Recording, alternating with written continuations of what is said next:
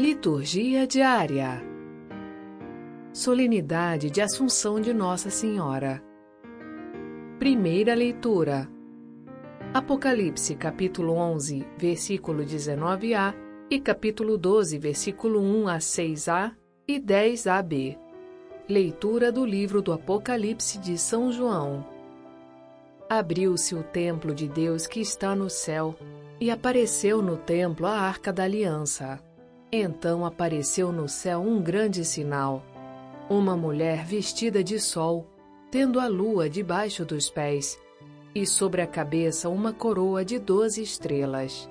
Estava grávida e gritava em dores de parto, atormentada para dar à luz. Então apareceu outro sinal no céu: um grande dragão cor de fogo. Tinha sete cabeças e dez chifres e sobre as cabeças sete coroas. Com a cauda, varria a terça parte das estrelas no céu, atirando-as sobre a terra. O dragão parou diante da mulher, que estava para dar à luz, pronto para devorar o seu filho logo que nascesse. E ela deu à luz um filho homem, que veio para governar todas as nações com cetro de ferro. Mas o filho foi levado para junto de Deus e do seu trono a mulher fugiu para o deserto, onde Deus lhe tinha preparado um lugar. Ouvi então uma voz forte no céu proclamando: Agora realizou-se a salvação, a força e a realeza do nosso Deus e o poder do seu Cristo. Palavra do Senhor. Graças a Deus.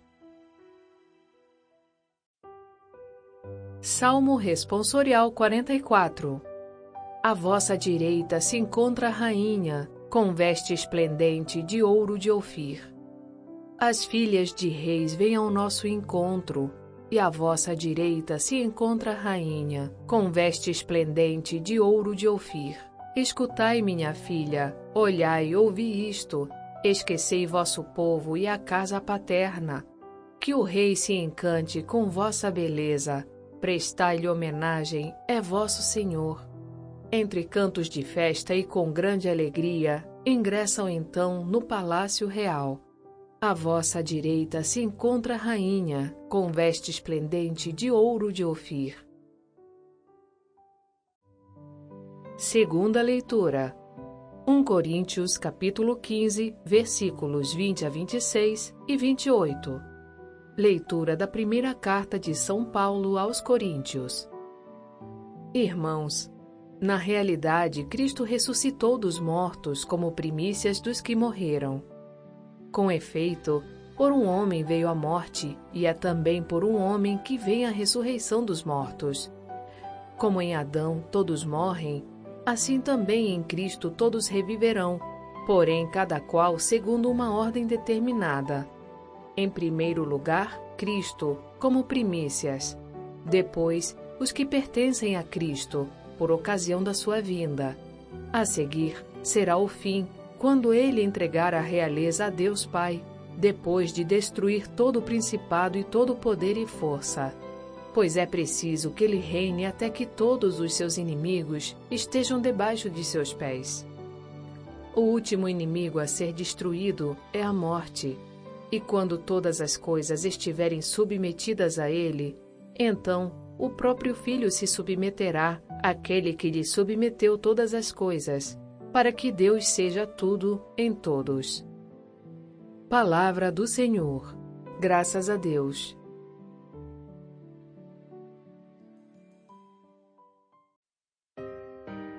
Evangelho.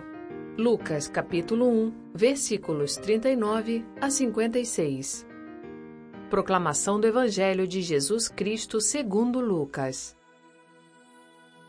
Naqueles dias, Maria partiu para a região montanhosa, dirigindo-se apressadamente a uma cidade da Judéia.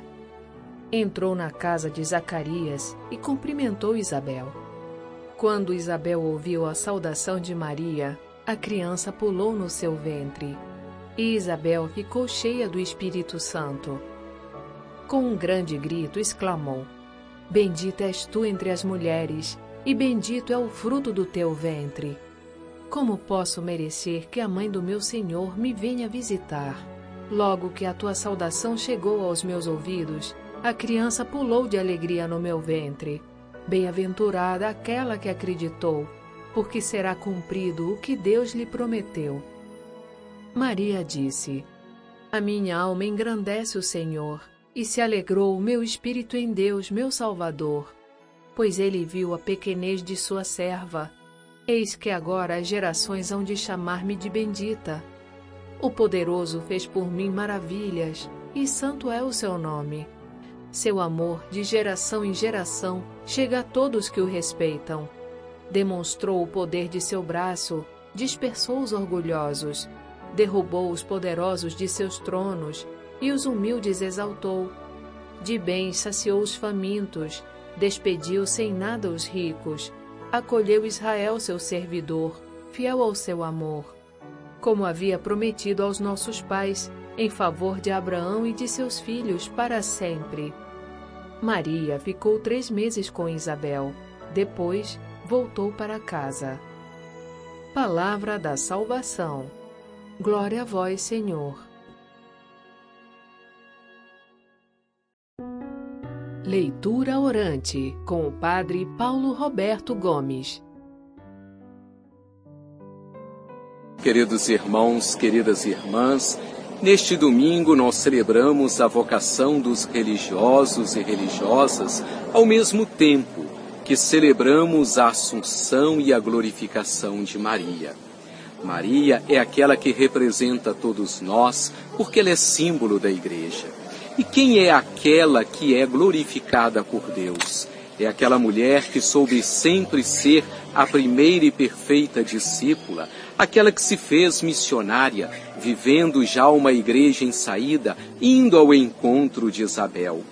Maria é a mulher orante, a mulher do sim, aquela que sabe guardar tudo no seu coração procurando meditar os fatos e entender a profundidade de tudo de acordo com a vontade de Deus. Que nós sejamos também como Maria, homens e mulheres que creem na glorificação, que aguardam também um dia em que nós estaremos juntos com Deus, mas que aqui e agora sejamos perfeitos discípulos missionários de Jesus. E começa agora o Conversando sobre a Palavra. Hoje é uma data especial, a solenidade da Assunção de Nossa Senhora. E o Antônio Santoro vai explicar um pouquinho para a gente sobre a Assunção de Nossa Senhora e em seguida sobre as leituras deste domingo. Tudo bem, Antônio? Oi, Sônia. Tudo bem com vocês? Hoje nós comemoramos uma solenidade muito especial, que é a Assunção de Nossa Senhora. A solenidade da Assunção é uma solenidade na qual a Igreja celebra a ida de Maria aos céus em corpo e alma. É a tradição da Igreja. Ela ensina para gente que Maria foi elevada ao céu após a sua morte em corpo e alma. Ela não ficou aqui na terra, ou seja, terminado o tempo de Maria e cumprida a sua missão, que foi gerar para nós o Salvador, né, o Salvador da humanidade, a nossa luz, o nosso exemplo, o nosso Deus, ela foi levada aos céus. E que missão, né? Ela ficou ao lado de Jesus durante toda a sua vida. Participou de todas as suas alegrias como uma mãe. Na gravidez, ela sentiu aquela criança mexendo no seu ventre, segurou no colo, amamentou, viu a criança se desenvolver. E com o passar dos anos, foi tomando consciência de que ele não pertencia a ela. A gente diz que os filhos não pertencem aos pais. Mas no caso de Jesus, essa frase ainda ganha uma conotação especial. Jesus era o próprio Criador, feito homem, que veio na plenitude dos tempos. Maria viveu, teve esse privilégio. Ela foi escolhida por Deus para ser a mãe de Jesus, para gerar Jesus. Deus não quis vir à terra como uma divindade que desce do céu de maneira esplendorosa, magnífica, causando impacto no meio de trovões, como a gente costuma ver nos filmes. Nos filmes do cinema, as divindades elas se manifestam quase como se fossem super-heróis, né? Não foi dessa forma que nosso Deus quis se manifestar a nós. Ele veio na simplicidade, na humildade de uma criança. E para isso, ele precisou escolher uma mãe. através da qual pudesse ser gerado e nascer como qualquer ser humano. Deus, ele vem a nós através de uma mãe para poder viver a nossa humanidade, para poder nos dar o exemplo de como devemos viver a fim de que se torne um modelo para todas as pessoas. As condições da morte de Maria, elas não chegaram até nós, elas não são conhecidas. A vida de Maria não ficou documentada para gerações posteriores, da mesma forma que a vida de Jesus. No entanto, a tradição da Assunção da Virgem Maria ela já era celebrada pela Igreja desde os primórdios. No início, essa festa ela tinha outro nome e ela era celebrada com o nome de Dormição de Nossa Senhora. Essa festa ela veio a ser oficializada para os católicos orientais no século VII, com o edito do imperador bizantino Maurício. No mesmo século, no século VII, a festa da Dormição foi introduzida também em Roma pelo Papa Sérgio I, que tinha uma origem oriental. Esse fato ocorreu no ano de 687. Mas foi ainda depois de mais um século que o termo dormição cedeu lugar a um outro termo mais explícito, chamado de Assunção, que é usado até os dias de hoje.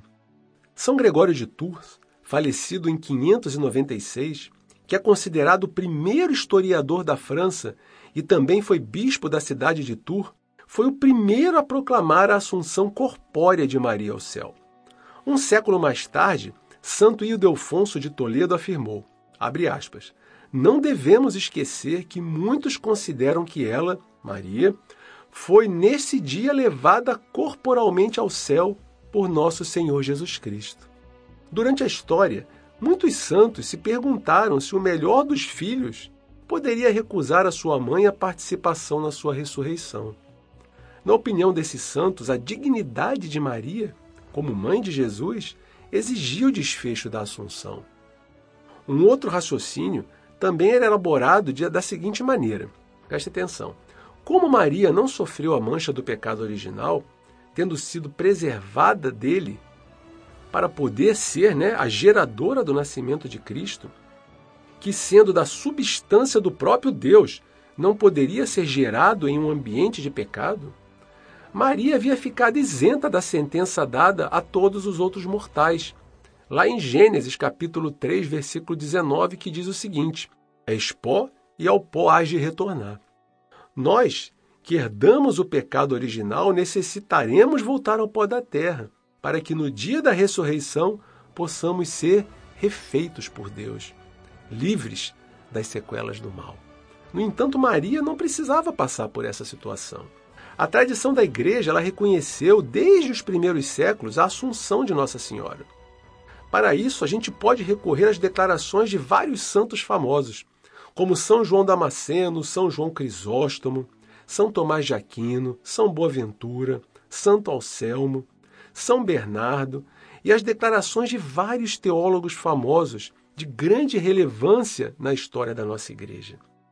Além disso, gente, um outro fato que podemos destacar é que nunca a igreja, em nenhum lugar da terra, venerou uma relíquia sequer do corpo de Maria Santíssima, ao contrário de tantos e tantos outros santos, mostrando com isso, de uma maneira transversa, né, de uma maneira indireta, uma convicção de que Maria, após a sua morte, não permaneceu na terra, mas foi conduzida diretamente ao céu. Em razão de tantas tradições e de fundamentações, e também da crença dos católicos em um âmbito mundial a respeito desse fato, que já tinham na condição de uma verdade de fé, no dia 1 de novembro de 1950, o Papa Pio XII proclamou o dogma da Assunção de Nossa Senhora ao céu em corpo e alma. Pessoal, apenas para podermos compreender melhor, um dogma de fé é tudo aquilo que o magistério da Igreja de modo ordinário e costumeiro no nosso dia a dia, proclama como verdade revelada por Deus e que, enquanto católicos, aceitamos na profissão de fé ou no credo. Ou seja, o credo da nossa igreja, né, aquele que a gente reza sempre nas celebrações após as homilias, ele é composto por vários dogmas da igreja. Ao lado desse magistério ordinário, que a gente mencionou agora, há também o que chamamos de magistério extraordinário, que é exercido por um concílio ecumênico, também chamado de concílio universal, ou pelo Papa, que é o doutor supremo da Igreja, que pode fazer a proclamação de um dogma através de uma declaração chamada ex cátedra, que quer dizer a partir da sua cadeira, a partir do lugar onde ele exerce a função de Papa, de líder da nossa Igreja. Ele pode, dessa maneira, através dessa declaração, definir uma verdade de fé e proclamá-la de maneira solene. Essa última hipótese, a declaração através do magistério extraordinário da Igreja, foi utilizada na proclamação do dogma da Assunção de Nossa Senhora. Já nos alongamos né, muito nessas explicações, mas como é uma solenidade importante, eu achei que valia a pena a gente fazer uma explicação mais detalhada sobre a sua origem. Mas vamos às leituras. Na primeira leitura, a gente vê um trecho retirado do livro do Apocalipse de São João. O livro do Apocalipse ele foi escrito por volta do final do século I. Nessa época, já havia uma perseguição grande aos cristãos. Parecia que todos trabalhavam para acabar com essas comunidades, que há pouco tempo haviam sido formadas. Ser cristão era algo muito perigoso. E isso estava desanimando, gente, muitos membros daquelas comunidades. As pessoas elas viviam apavoradas o tempo todo, com medo que a sua fé fosse descoberta, com medo de serem denunciadas por alguém. Devia realmente né, ser algo muito tenso. As pessoas elas não deviam ter sossego nem para realizar uma pequena cerimônia, uma pequena oração. Nessa época, muitas reuniões e celebrações elas eram realizadas de maneira escondida, naqueles locais que depois viriam a ser conhecidos como as catacumbas. Essas catacumbas, elas eram locais, como já expliquei aqui numa outra oportunidade, que foram construídos originariamente para servirem de sepultura para as pessoas, mas que, com a intensificação das perseguições, acabaram se tornando locais onde as pessoas realizavam os cultos, onde elas celebravam os seus cultos de uma maneira um pouco mais segura, uma vez que elas não tinham liberdade para realizar essas celebrações livremente. É nesse contexto de perseguição que João escreve o livro do Apocalipse. É um livro que exorta as pessoas a não abandonarem a sua fé, a se manterem fiéis a Deus e às palavras e às promessas feitas por Jesus. No trecho que a gente leu hoje, vemos a narrativa, através, é claro, de uma linguagem extremamente simbólica, da inauguração do reino de Deus. O autor ele faz menção a três aparições que foram vistas no céu: a Arca da Aliança, que é o símbolo da presença de Deus no meio das pessoas. Após ele menciona a presença de uma mulher e, por último, de um dragão. Vemos que essa mulher estava grávida, próxima de dar à luz ao seu filho. No Antigo Testamento, gente, a mulher grávida era o símbolo de Israel na sua angústia, no seu sofrimento de parto, porque simbolizava com isso todas as provações pelas quais esse mesmo povo deveria passar até que o Messias viesse, conforme era esperado. A espera de um filho era comparada à espera do Messias. Na narrativa do livro do Apocalipse, essa mulher grávida, ela representa, portanto, não somente o povo de Israel, mas toda a humanidade. Somente após o século IV depois de Cristo, quando já havia uma grande tradição mariana sedimentada dentro da nossa igreja, é que essa mulher foi associada com Maria, com a mãe de Jesus. No princípio foi diferente. Já o dragão, ele simboliza os adversários de todas as pessoas que estão unidas a Deus. Esse dragão, ele tenta devorar o filho da mulher que está prestes a nascer. Esse menino é identificado como Jesus. E podemos ver a simbologia do tempo pascual retratada nessa narração. Uma vez que o menino, gente, é arrebatado para junto de Deus da mesma forma que Jesus foi elevado aos céus, para junto do Pai. A imagem desse menino também pode ser vista como um símbolo de cada pessoa que é fiel a Deus, que é unida a Ele através de Cristo e que, por consequência disso, também escapa das tentativas do dragão, das tentativas do inimigo de Deus em devorá-la, em atraí-la em sua direção para que pudesse se apoderar dela. Já a fuga da mulher para o deserto, para onde Deus lhe havia preparado um lugar, simboliza o povo de Deus depois da Páscoa, que, da mesma forma que no Egito, onde se libertaram da escravidão imposta pelo Faraó, também será conduzido para um novo êxodo. Reparem que durante esse período, no lugar para onde foi conduzida a mulher, ela vive a uma certa distância de Deus, mas recebe de Deus todo o amparo.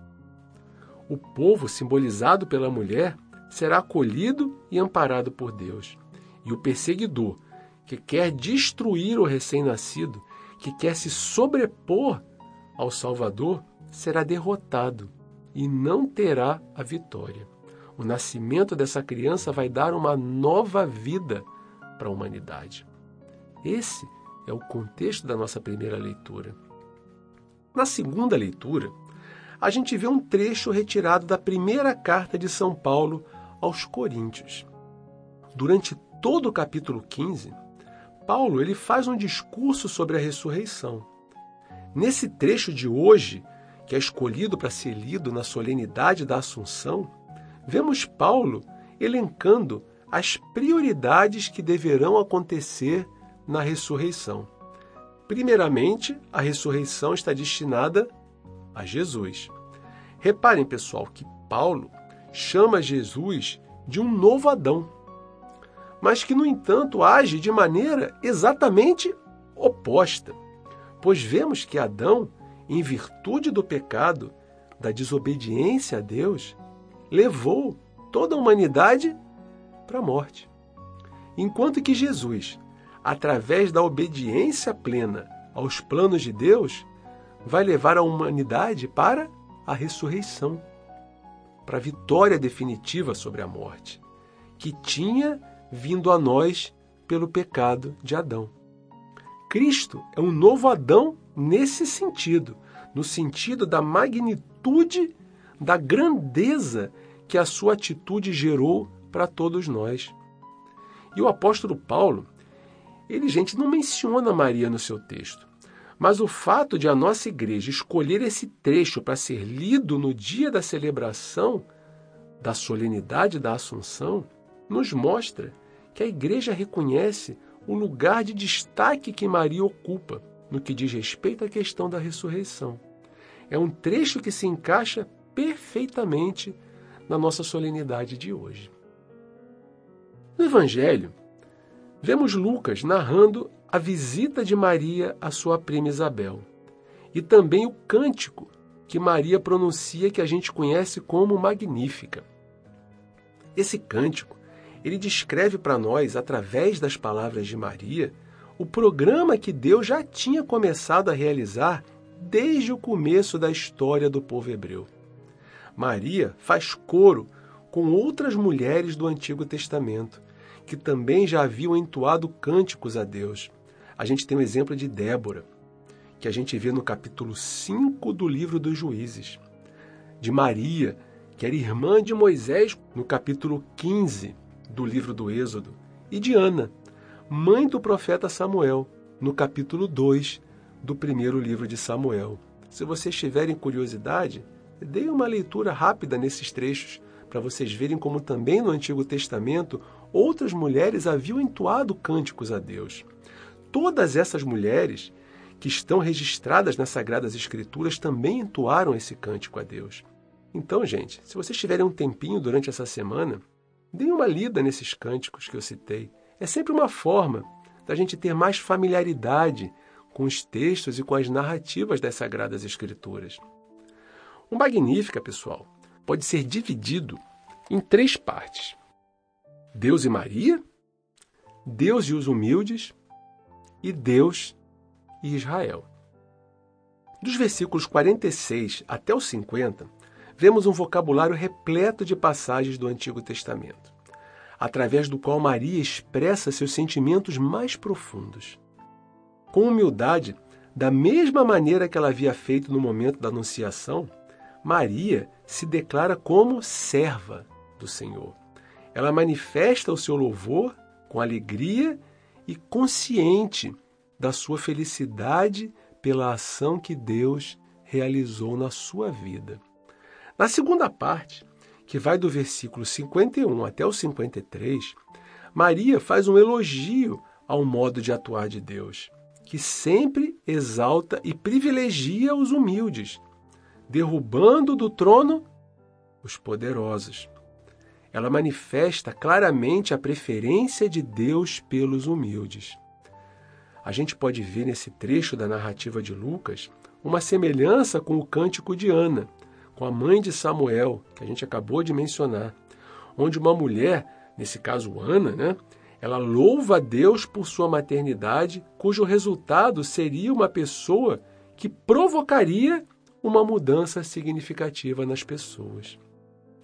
E por último, nos versículos 54 e 55, Maria especifica o ambiente, né, o ambiente teológico, onde manifestar-se-á a salvação de Deus. E que ambiente é esse? É o povo de Israel, é Israel em si.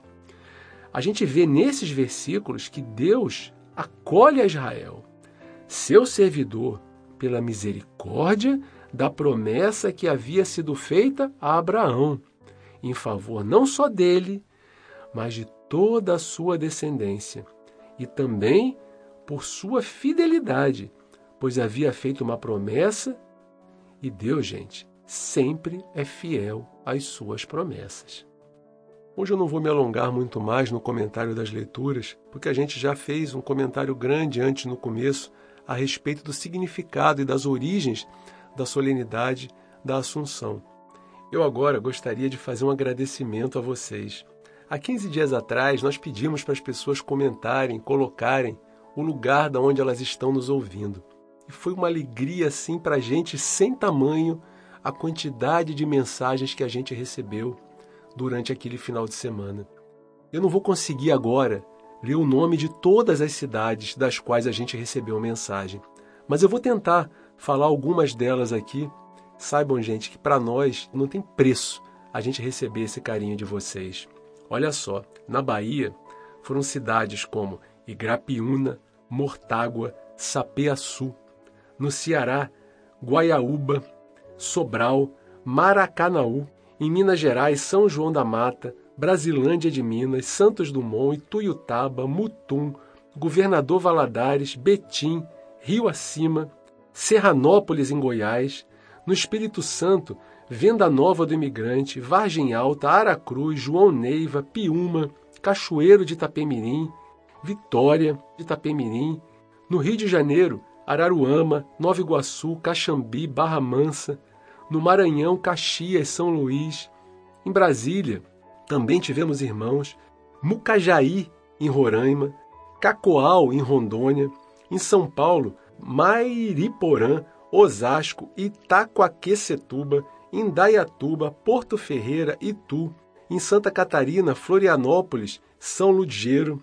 Vera Cruz do Oeste e Cascavel, no Paraná, no Pará, Santa Isabel, Xinguara, São Francisco, Moju, Barcarena, Capanema, Castanhal, Ananindeua, em Pernambuco, Araripina, Limoeiro e também, gente, algumas mensagens que nos alegraram demais, vinda dos nossos irmãos lá da África, em Maputo, em Moçambique, em Angola, também de Portugal e até da Alemanha. Gente, que alegria saber que o Vox Católica está chegando a tanta gente saber que tanta gente respondeu às nossas mensagens, que tanta gente fez um comentáriozinho dizendo de onde era. Eu agradeço a cada um de vocês e eu peço desculpa se eu não consegui ler o nome de todas as cidades, porque realmente foram muitas e a gente não consegue agora reproduzir tudo aqui. Muito obrigado a vocês. Muito obrigado pelo carinho com que vocês tratam a gente. Muito obrigado pela receptividade que vocês dão ao nosso programa. Fiquem com Deus, gente e até a próxima semana. E eu também quero registrar aqui meu agradecimento. E tem mais cidades aqui, eu vou falar só mais algumas. São muitas cidades, desculpem se alguma ficou de fora, mas nós temos aqui Rio Branco, no Acre, Castro e Porecatu, no Paraná, do estado de Rondônia, tem também aqui Pinheiro, do Maranhão, Várzea Paulista, em São Paulo, Januária, Minas Gerais, Sertão do Pajeú, em Pernambuco, e também nos Estados Unidos, a cidade da Flórida. Pessoal, muito obrigada. Não esqueçam que temos a narração da liturgia diária em nosso site voxcatolica.com.br ou então nos principais podcasts: Spotify, Deezer, Google Podcast. É muito fácil nos encontrar. Tenham uma boa semana e que Deus abençoe a todos.